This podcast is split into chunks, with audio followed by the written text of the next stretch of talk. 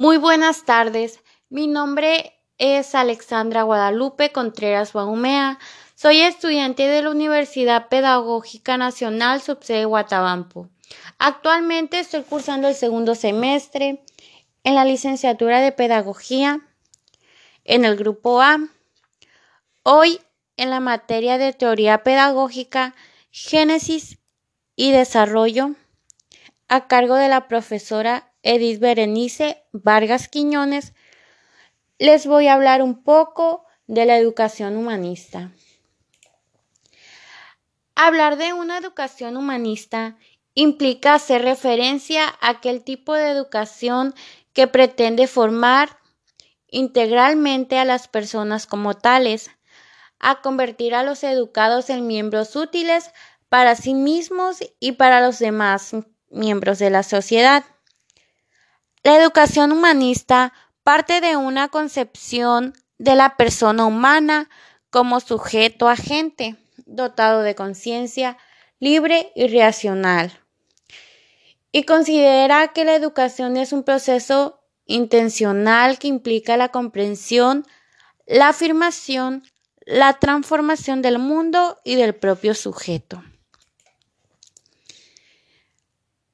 La Edad Moderna fue la época posterior del medioevo, caracterizada, entre otras cosas, por la invasión de la imprenta, de las armas de fuego y de un total de cambios en la forma de pensar de las personas, sobre todo en una concepción del mundo muy diferente a la de la época pasada. Algunas corrientes que se destacaron durante la Edad Moderna y que incluso se puede afirmar que la originaron fueron el Renacimiento y el, humanismo.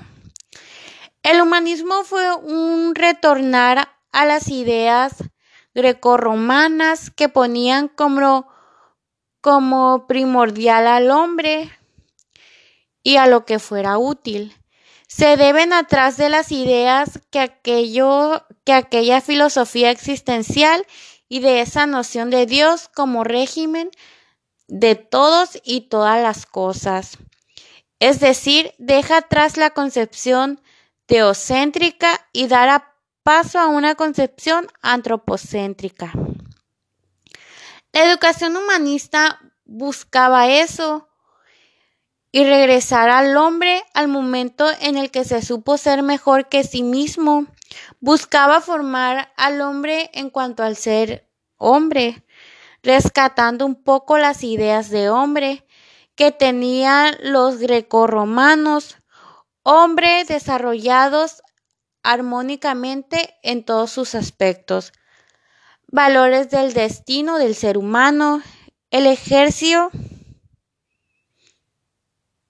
el ejercicio, perdón, responsable de la libertad y las múltiples cualidades físicas e intelectuales. Pero ¿cómo se aplicó el humanismo en la educación? El enfoque educativo humanista definió una educación orientada a la autorrealización, a la libertad, a la creatividad, la adaptación personal, en una educación que tenga en cuenta las dimensiones personales, individual, que posibiliten una formación integral del alumno. La capacidad o habilidades más importantes deseable en todas las personas analfabetas humanistas, por así decirlo, es la que ejercer el pensamiento libre, sin pretensiones de dominio o asimilización de los diversos. Uno de los roles más importantes de las humanidades en nuestras vidas es la práctica permanente de la libertad intelectual y la libertad de todas las formas de autoritarismo mediante el único mandato de evitar todo dogmatismo y populismo, buscando siempre una comprensión holística y rigurosa. Ser humanista es pensar y respetar al pensar.